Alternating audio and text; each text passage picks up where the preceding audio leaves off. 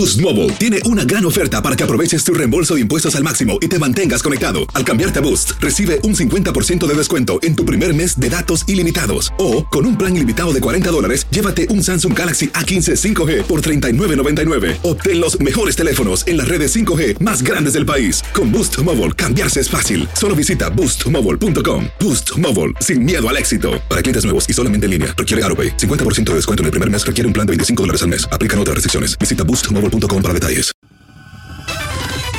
El podcast de Primer Impacto comienza ahora. Con lo último en noticias, en películas, clima, curiosidades y mucho más. Infórmate de los principales hechos que son noticia en el podcast de Primer Impacto. Hola, ¿qué tal y bienvenidos a Primer Impacto? Les saluda Michelle Galván. Pamela está de vacaciones. Gracias por estar con nosotros. Mire usted, momentos de terror se vivieron a bordo de un tren de la compañía Amtrak que se descarriló al estrellarse contra un camión en un cruce ferroviario de Missouri. Los pasajeros intentaban escapar desesperadamente por las ventanillas rotas y algunos publicaron sus videos cerca de la vía y encima de los vagones que quedaron así volcados sobre los rieles. Los heridos fueron trasladados a un hospital de la zona y las autoridades temen que hayan personas muertas en medio del caos que causó esta lamentable tragedia. Por supuesto que seguiremos al tanto para mantenerlos informados de esta noticia que ocurrió el día de hoy. Y el luto y el dolor se apoderan de Colombia, donde se desplomó una tarima en medio de una corrida. Varios espectadores fueron sepultados vivos, cientos terminaron heridos y algunos fueron embestidos por el bravo animal. Desde el lugar de la tragedia, Adriana Villamarín tiene las imágenes de un colapso mortal. En solo 15 segundos la tierra se sacudió y luego, como si se tratara de un castillo de naipes, una de las graderías de la rústica plaza de toros se desplomó. Más de 350 personas resultaron heridas. La mayoría quedó atrapada bajo las tablas de madera, mientras el toro de la corrida embestía a quienes quedaron tirados en el piso. Desesperados los que sobrevivieron a la caída mortal cuentan su experiencia. Yo mi hijo lo tengo ahorita en ese momento, se partió las dos manos, pero eso fue impresionante. Está vivo de milagro. Otros, como la bebé de 14 meses que esta mujer estrecha contra su pecho, murió cuando se resbaló de sus brazos. ¡Justicia! Hoy los sobrevivientes quieren una explicación de quienes organizaron la macabra corraleja, mientras que la fiscalía investiga cómo se hicieron las graderías en tiempo récord para que estuvieran listas para las fiestas de San Pedro. Las guardas que instalaron una guarda muy delgadita, demasiado delgadita y empezando que estaban en ese tramo totalmente verde. La zona aledaña a la plaza permanece acordonada por la policía. Como pueden darse cuenta, estaba construida en madera y lata y los ligamentos con que fueron atados no eran de fiar. Quienes conocen de construcción aseguran que la tragedia pudo ser peor. Carlos Burbano estaba en la parte más alta. Dice que escuchó cuando la madera comenzó a crujir. Había sobrecupo y no se podía usar las escaleras. Me partí la clavícula y mi hijo se partió un dedo, mis todos. Éramos nueve de la familia. ¿Eran nueve y cómo quedaron ahí? No, raspados, partidos. Habían muchos que venían fracturados, otros inconscientes, otros apenas con laceraciones, pero pero fue duro, muy duro. Por ahora la Procuraduría anunció que abrirá una investigación contra el alcalde del Espinal, quien contrató la corraleja mortal que deja a más de cuatro personas muertas. Desde Tolima, Colombia, Adriana Villamarín, primer impacto. Esto es sorprendente porque el letal efecto de unos hongos venenosos acabó con la vida de tres niños en Guatemala. Los hermanitos de 3 a 11 años de edad murieron en el mismo hospital donde otra menor está al borde de la muerte tras ingerir los hongos silvestres que habían recolectado porque no tenían para comer. Las autoridades advierten que en el país centroamericano existen decenas de especies cuya ingestión puede ser mortal. Una fiesta terminó en funeral y una familia exige justicia por la muerte de dos de sus miembros a manos de la policía. Y como nos cuenta desde México nuestro compañero Iván Macías, el sostén del hogar eran las víctimas de esta balacera sangrienta. Es el momento en que policías le cierran el paso a la furgoneta dorada Dentro de ella llevan a dos personas a toda prisa. Son hombres que instantes antes fueron baleados por policías. A golpes bajan al chofer, lo tiran al piso y con técnicas salvajes lo noquean. Otro policía destruye partes del vehículo y aún inerte siguen golpeando al chofer. Con el conductor desmayado, José Manuel González y Mario Pérez tuvieron que ser atendidos en el piso. Intentaron llevarlos a un hospital, pero nada sirvió y murieron sin remedio. En este video grabado por la familia se observa a policías dentro de la propiedad sin una orden y en franca confrontación con las personas. Se metieron los policías sin, o sea que sin nada, sin orden, nada, pero tenían así que las pistolas en la mano y comenzaron a, a disparar. Presuntamente hubo una llamada al número de emergencias reportando que escandalizaban. Y digo, no es justo, ¿por qué? Porque si hubiéramos cometido algún delito y ni así tenían derecho de matarlos. Y sin explicación a esa barbarie, solo les quedó sepultar a los suyos en medio del dolor y la tristeza. Los hechos ocurrieron en frente de instalaciones de la alcaldía y de la misma policía. Para ellos está claro la demora en el caso porque a pesar de las pruebas de esos abusos, no hay avances en la investigación que dejó sin sustento a toda esta familia. Porque mataron a mi hijo y a mi sobrino y no es justo, la verdad. Nosotros pedimos justicia porque pues dejó muchos hijos. La familia vivía de lo que las víctimas ganaban como choferes de mototaxi como estos. Dentro de esta casa se deja ver la difícil situación que ahora enfrentarán solos, con siete hijos y sin un padre que los apoye. Las autoridades investigan por qué se salió de control esa discusión, ya que por ley los policías no tienen permitido ingresar por la fuerza a un domicilio ni usar sus armas de esa manera. En Ciudad de México, Iván Macías, primer impacto. Muchas gracias, Iván. Y llovieron las balas en un vecindario del sur de la Florida cuando los pasajeros de dos autos se enfrentaron a tiros después de un robo a mano armada.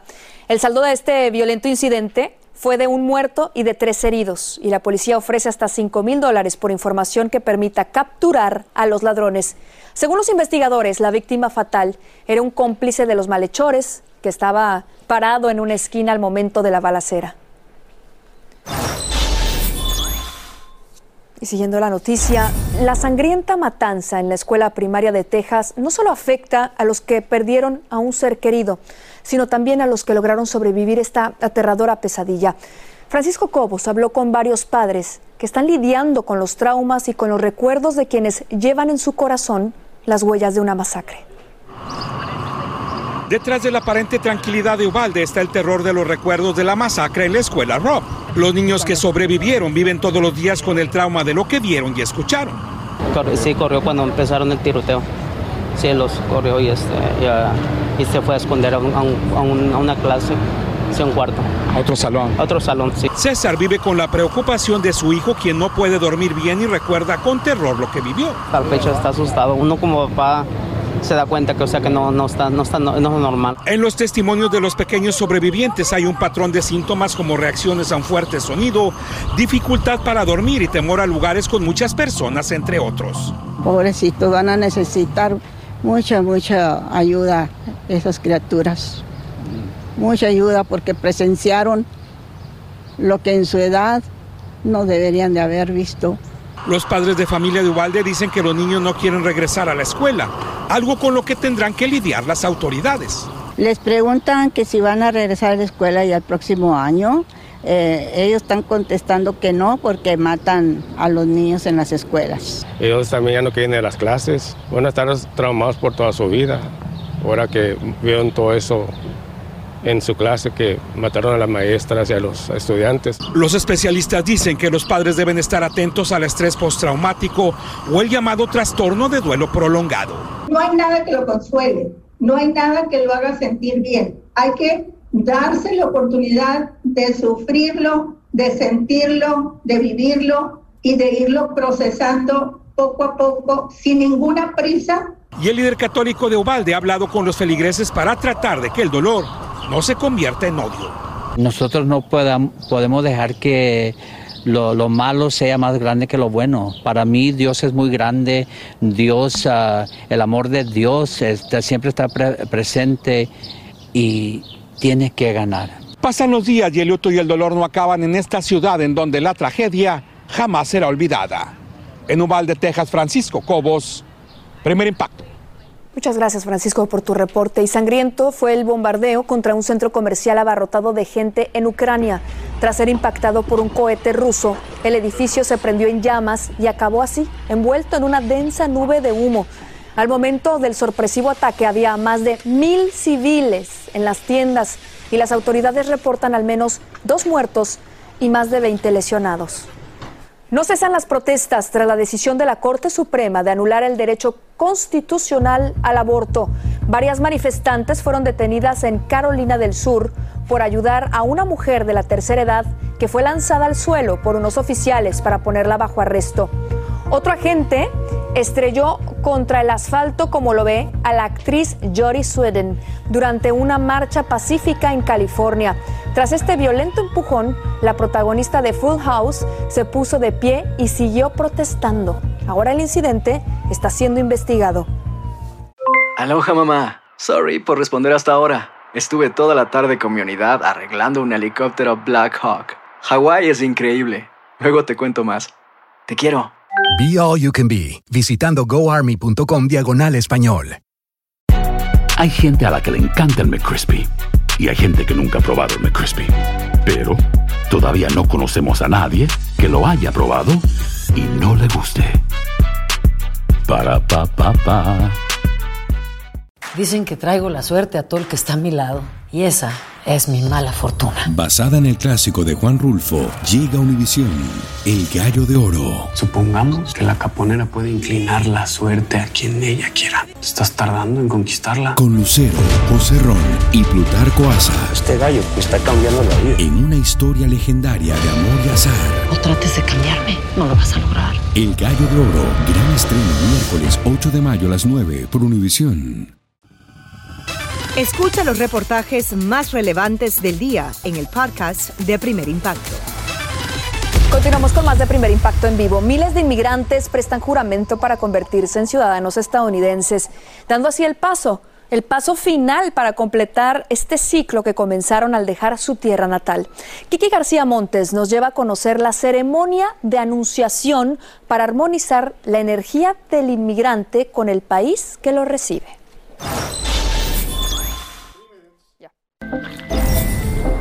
Dejaron atrás sus países, sus vidas, su historia. Y hoy están pidiendo que la Florida y Estados Unidos les abra las puertas. Esta es la ceremonia de anunciación, la petición de visa energética del inmigrante. Cada pedazo de tierra pues tiene un guardián diferente. Y ese guardián pues a ese guardián es que yo debo pedirle permiso para entrar. El lago Kichobi es el gran guardián de la Florida. Y asegura que es imperativo que todo inmigrante anuncie su llegada, haciendo una ofrenda frente al lago o laguna natural más grande o la montaña más alta del lugar donde quieren residir. Entonces, esto realmente sirve para armonizar tu vida y todo lo que antes era muy difícil conseguir, le llega más fácilmente. Invoco la luz, invoco la luz de mi ser divino. El regalo al guardián consistirá de flores, arroz, lentejas y azúcar. Cada elemento debe de cargar la energía del recién llegado y sus anhelos para esta nueva vida. Te doy gracias por haberme proveído. 70 veces 7 se les va a devolver todo lo que pongan ahí. Y asegura que los guardianes abren sus brazos a todos quienes tocan a su puerta. Si tú llegaste acá, si vives acá y bueno, todavía no has podido re resolver tus, tus temas eh, de migración, pues ven y pide permiso. El sentirme en armonía y traer ese sentimiento de armonía, ¿qué pasa con lo material? Fluye. ¿Qué pasa con lo espiritual? Fluye. Y al hacer la ofrenda al lago, al abrir, también hay que cerrar y despedirse del pasado en la tierra natal. En el momento en que cierras y sueltas, abres un espacio en tu vida para que llegue algo nuevo y próspero a tu vida. Aunque te vayas porque no puedes vivir en tu país, aún te tienes que despedir. Claro, claro, con mayor razón, pensando en ese, en ese país que dejé y digo, y cierro con amor y armonía este ciclo. Esta es la segunda ceremonia de anunciación para Marina y llega para agradecer cómo su vida cambió cuando abrió la puerta al futuro y cerró el pasado.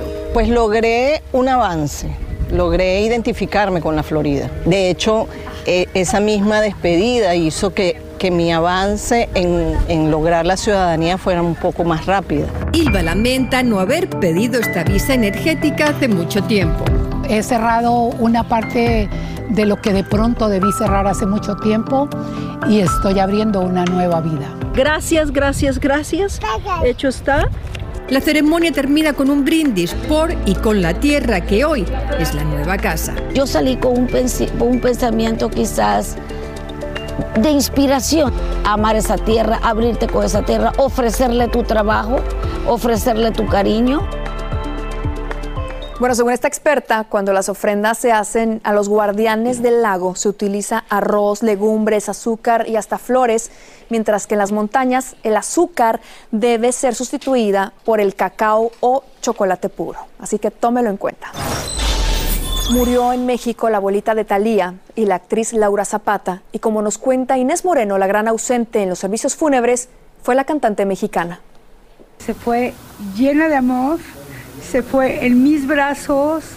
Destapando una caja con mariposas, así fue como se despidió Laura Zapata de su amada abuela Eva Manje, quien murió a los 104 años y con lágrimas relató que se sentía tranquila de haberla cuidado, así como Manje la cuidó a ella desde los tres años de edad. Estoy muy satisfecha de pues de haber cumplido con ella hasta el último momento y haberla despedido con tanto, tanto cariño, con tanto amor y no fue nada más de un momento.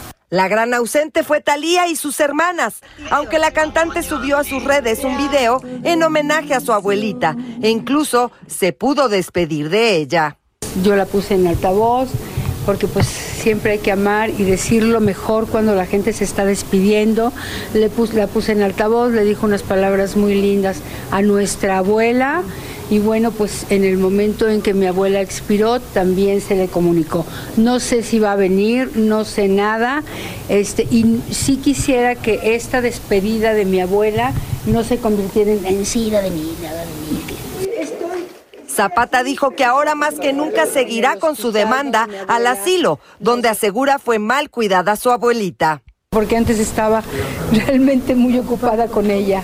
Entonces, por supuesto, porque Ayer que hablé con uno de los doctores, amigo de siempre, de todo el tiempo que estaba en el hospital, eh, me dijo, nosotros sabemos que todo esto, pues vaya, fue a consecuencia de todo, ¿no?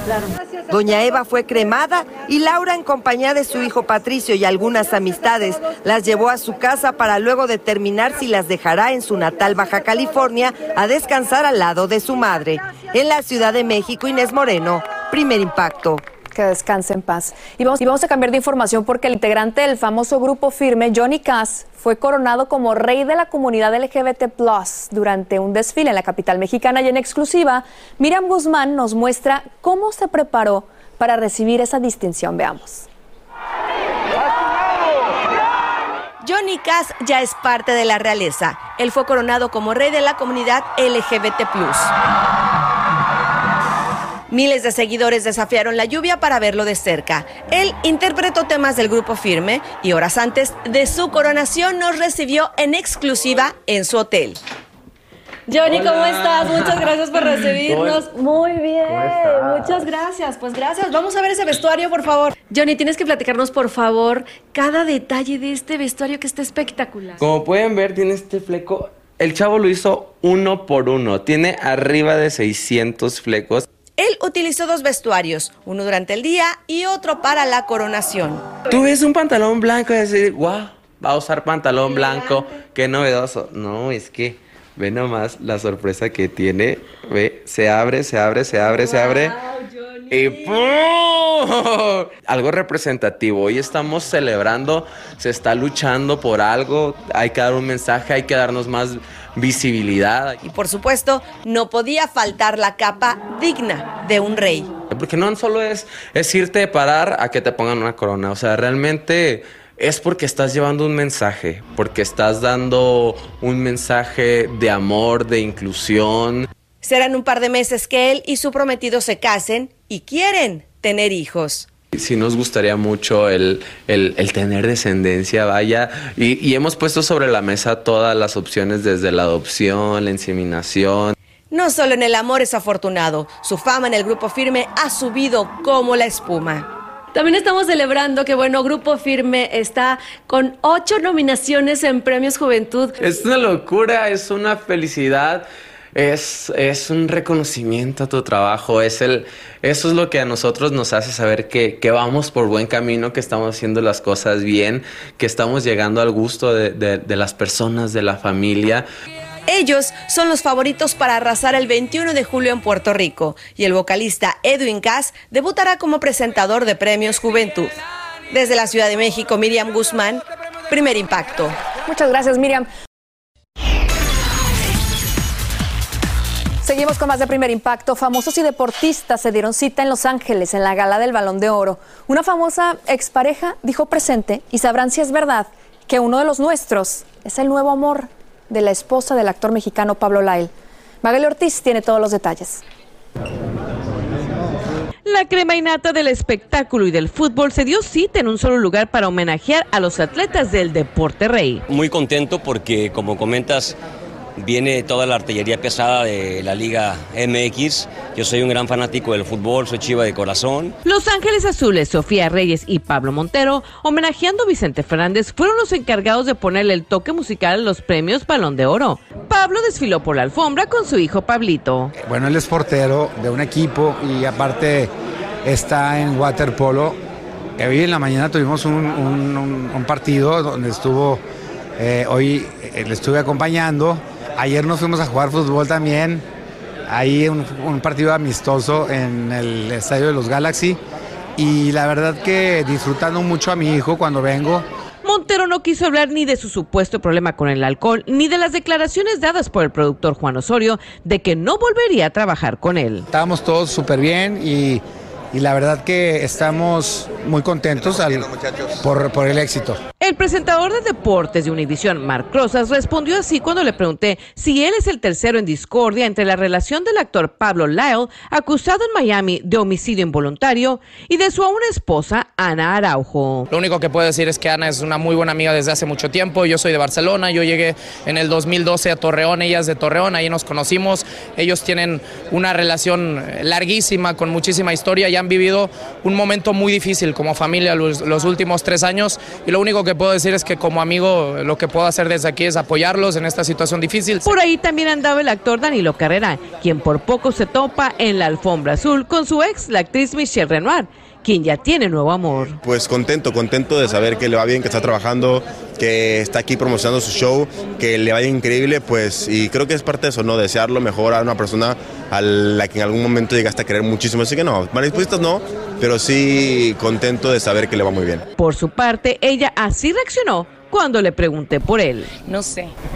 Y así fue como culminó este festival de campeones con lo mejor del mundo de la música, las telenovelas y el deporte. Tras dos largos años de ausencia por la pandemia, todos felices de volver a vivir la pasión del fútbol mexicano. En Los Ángeles, Magali Ortiz, primer impacto. Qué preciosa es Michelle Renaud. Muchas gracias, Magali. Aloha mamá. Sorry por responder hasta ahora. Estuve toda la tarde con mi unidad arreglando un helicóptero Black Hawk. Hawái es increíble. Luego te cuento más. Te quiero. Be All You Can Be, visitando goarmy.com diagonal español. Si no sabes que el Spicy McCrispy tiene Spicy Pepper Sauce en el pan de arriba y en el pan de abajo, ¿qué sabes tú de la vida? Para, pa, pa, pa. Dicen que traigo la suerte a todo el que está a mi lado. Y esa es mi mala fortuna. Basada en el clásico de Juan Rulfo, llega Univisión, El Gallo de Oro. Supongamos que la caponera puede inclinar la suerte a quien ella quiera. ¿Estás tardando en conquistarla? Con Lucero, José Ron y Plutarco Asa. Este gallo está cambiando la vida. En una historia legendaria de amor y azar. No trates de cambiarme, no lo vas a lograr. El Gallo de Oro, gran estreno miércoles 8 de mayo a las 9 por Univisión. Continúa escuchando la información más sorprendente en el podcast de Primer Impacto. Y llegó el esperado momento de los deportes de impacto con Iván Casanseu, mejor conocido como el Conde. Ca- Conde, en mi vida había visto que un boxeador dijera, me voy, aunque sea un título mundial, no puedo más. Es cierto, es inédito, Wow. ¿no? Que no quisiera continuar porque temía por su vida. Y estamos hablando de una mujer que, sintió un instinto maternal además, ¿no? Correcto, y conocida además. La púgil mexicana Alma Ibarra tiene 34 años y 5 de experiencia como boxeadora profesional y decidió no continuar porque temía por su vida. Con esto comenzamos el cemento de los deportes. Dramáticos momentos se vivieron en una pelea por el título mundial del peso welter, cuando la mexicana Alma Ibarra le imploró a su entrenador que detuviera el combate porque ya no aguantaba más los golpes que recibía de la estadounidense Jessica McCaskill.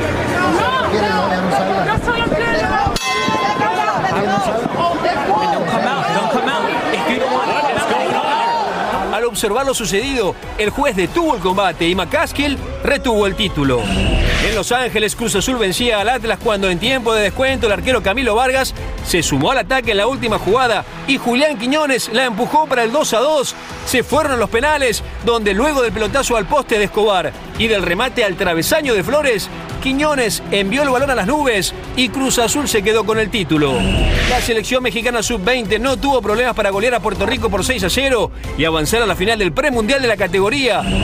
Rival será Guatemala, que tras empatar dramáticamente a uno en tiempo suplementario, se impuso por penales. Canadá falló dos disparos, incluido uno a Lopanenka de Smith. Y Anderson Villagrán anotó el gol de la clasificación chapina. En grandes ligas, el triunfo de los angelinos ante los marineros se vio empañado por una batalla campal que comenzó cuando el lanzador Andrew Wantz le dio un pelotazo en la cadera a Jesse Winker. La gresca dejó muchos moretones, eso me dolió hasta a mí. Hubo un total de ocho expulsados. Novak Djokovic debutó hoy con triunfo en Wimbledon. El serbio, campeón defensor y que busca su séptima corona en el césped del abierto británico, venció al japonés Kwon en cuatro parciales. Y Colorado Avalanche se consagró campeón de la Stanley Cup por primera vez desde el 2011, al vencer ayer a Tampa Bay Lightning en el sexto y decisivo juego y llevarse la serie por 4 a 2. Los flamantes campeones regresaron hoy a Denver con el trofeo en sus manos. Algunos sueños se cumplen y otros no. La tenista Fernanda Contreras Gómez, la primera mexicana en jugar en Wimbledon en 26 años, fue eliminada hoy en primera ronda ante la polaca Magda Linet en sets seguidos. Contreras Gómez se mostró muy nerviosa y cometió muchos errores no forzados. Pero está en sus 24, 25 años, así que yo creo que va a tener más oportunidades, tendrá revancha en Wimbledon. Por así que- supuesto. Oye, pero yo lo, lo que de verdad me impacta muchísimo es escuchar a esta pugilista, esta boxeadora mexicana de 34 años que dice, no, no, no, ya para el combate. Yo necesito llegar Sí. con, con mi hijo que me vea con vida. Correcto. Qué fuerte. Ha habido casos en el pasado donde boxeadoras han muerto, entonces me parece que ella sintió que no podía seguir recibiendo tremenda golpiza y decidió no continuar, ¿no? Ahora, me parece que hizo bien. Los golpes que recibe una mujer son los mismos que recibe un hombre, un boxeador en el Sí, ring. pero lo que cobra no es lo mismo. Exacto, lo que cobran Es increíble, ¿no? es una brecha salarial impresionante. La ¿no? igualdad entre el hombre y la mujer me parece que estamos muy lejos todavía, ¿no? En cuanto a salarios. Lo dijo el Conde K. Muchas gracias, Iván. A ti. Y regresa en vivo Jackie Garrido con el pronóstico del tiempo. En este comienzo de semana todos queremos saber qué nos espera de la madre naturaleza. Jackie, adelante.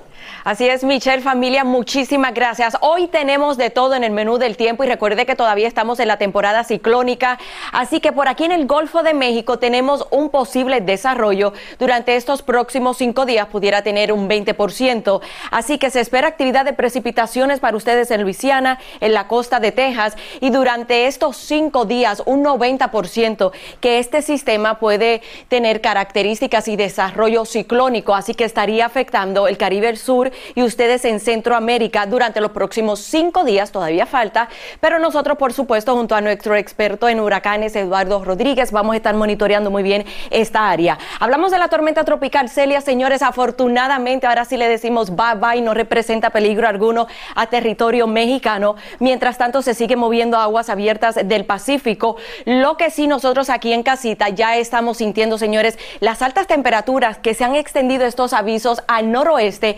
Seattle, por fin ustedes en el estado de Washington, estas advertencias se la emiten ya tan pronto el termómetro sube a los 80 grados. Ya eso es considerable para ellos calor extremo. Mientras California sigue lidiando con las altas temperaturas, sobre las cuatro esquinas continúa la lluvia, la posibilidad de inundaciones para ustedes sobre Nuevo México. Y tenemos esta línea de tormentas que se debe a un sistema frontal desde el área triestatal Nueva York, New Jersey, Connecticut, ustedes en Boston. Lo peligroso de este sistema es las descargas eléctricas, los rayos, especialmente en horas de la tarde. Para ustedes en Atlanta, bastante actividad.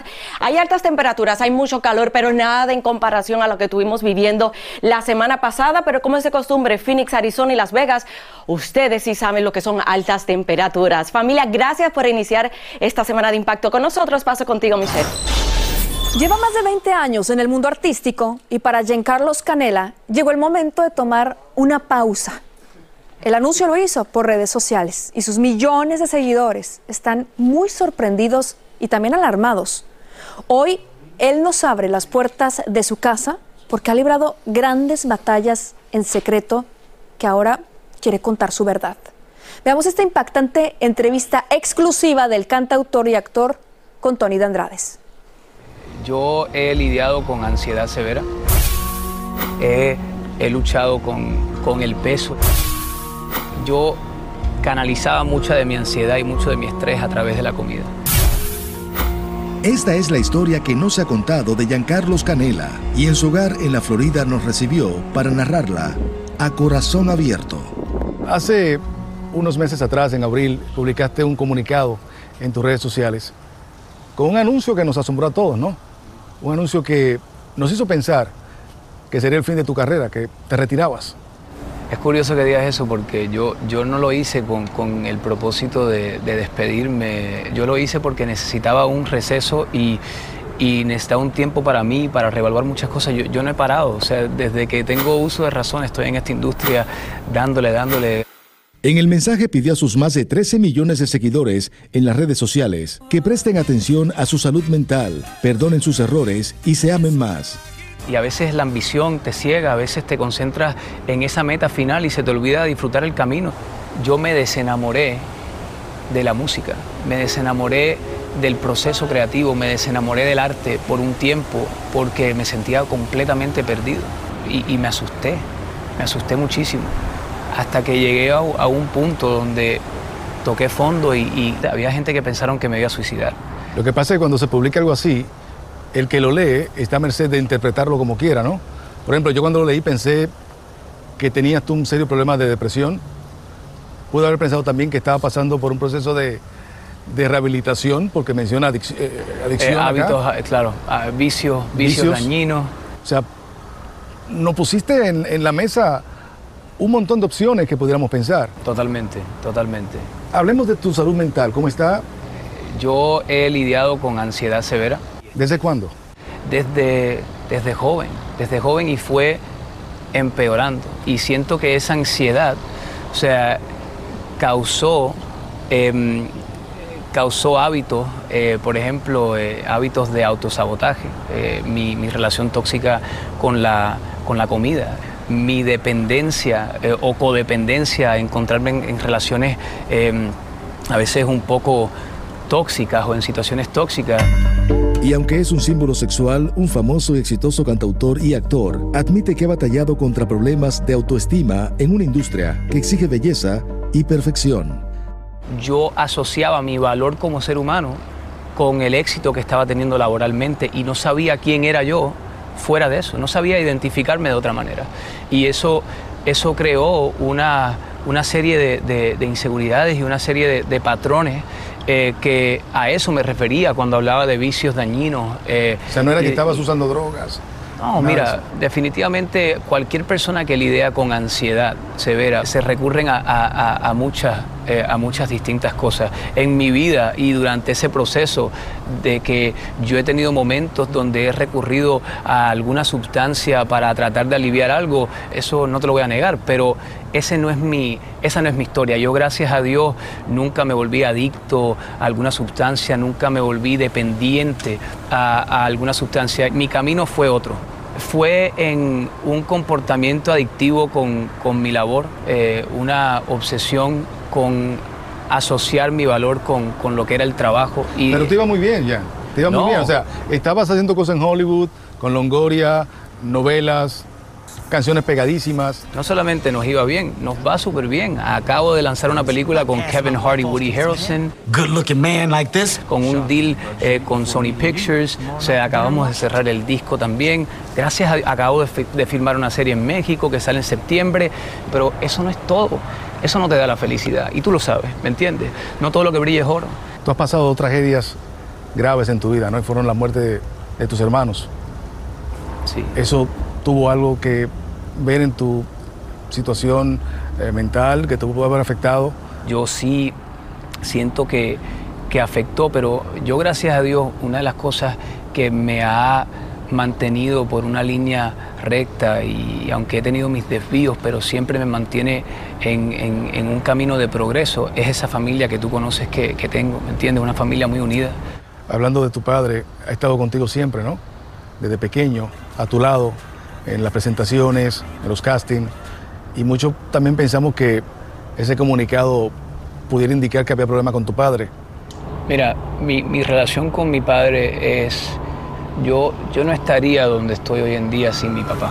No existe un solo caso en el mundo del entretenimiento de, de- de- una dinámica de manager, que, que tu manager sea tu padre o tu madre, eh, que, que termine bien, porque cuando se cruzan esas cosas, o sea, crea una dinámica bien compleja. Y definitivamente mi padre y yo estamos, eh, como, como siento que muchos padres e hijos, tienen cosas que sanar. Giancarlo, ¿cuánto daño te ha hecho la industria? La, la industria no te puede hacer daño. Eh, tú permites que te hagan daño. El que más daño se ha hecho, el que más daño me ha hecho ha sido yo mismo. Esa es la realidad. Atrás quiere dejar los días en los que se encerraba para esconder sus tormentos y mentía compartiendo fotos en las redes sociales que no reflejaban su verdadero peso o estado anímico. Sí, yo tenía momentos que yo no salía del cuarto, o sea, por periodos de días, y, y honestamente era más que nada porque yo estaba tratando de, de proteger una versión de mí que yo sentía que los demás tenían. Desde el 10 de abril está retirado de las redes sociales, está bajo terapia y ha prometido que cuando se reactive utilizará esas poderosas plataformas para ayudar a otros. Y con este pedido al público se despide. Que se traten con compasión, mano. Eso es algo que a mí me, me tomó tiempo aprender. Agradecemos profundamente la confianza y la transparencia. Giancarlos Canela nos dijo que recibe terapia y afirmó que su meta ahora es normalizar de alguna manera este tipo de conversaciones y de crear conciencia de que muchos libran grandes batallas en silencio y en secreto además. Así que seamos empáticos y seamos compasivos los unos con los otros, sobre todo en redes sociales. Se acabó el tiempo, pero la semana acaba de comenzar. Sintonice su noticiero local. A nombre de todos los que hacemos posible Primer Impacto, gracias por su confianza. Así termina el episodio de hoy del podcast de Primer Impacto. Encuentra episodios nuevos de lunes a viernes, primero en la aplicación de Euforia y en todas las plataformas de podcast. Como siempre, gracias por escucharnos.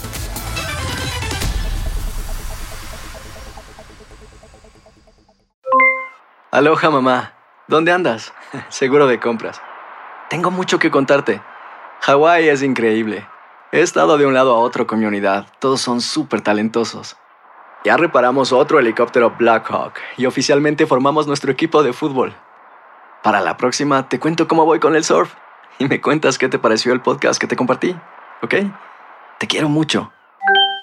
Be All You Can Be, visitando goarmy.com diagonal español.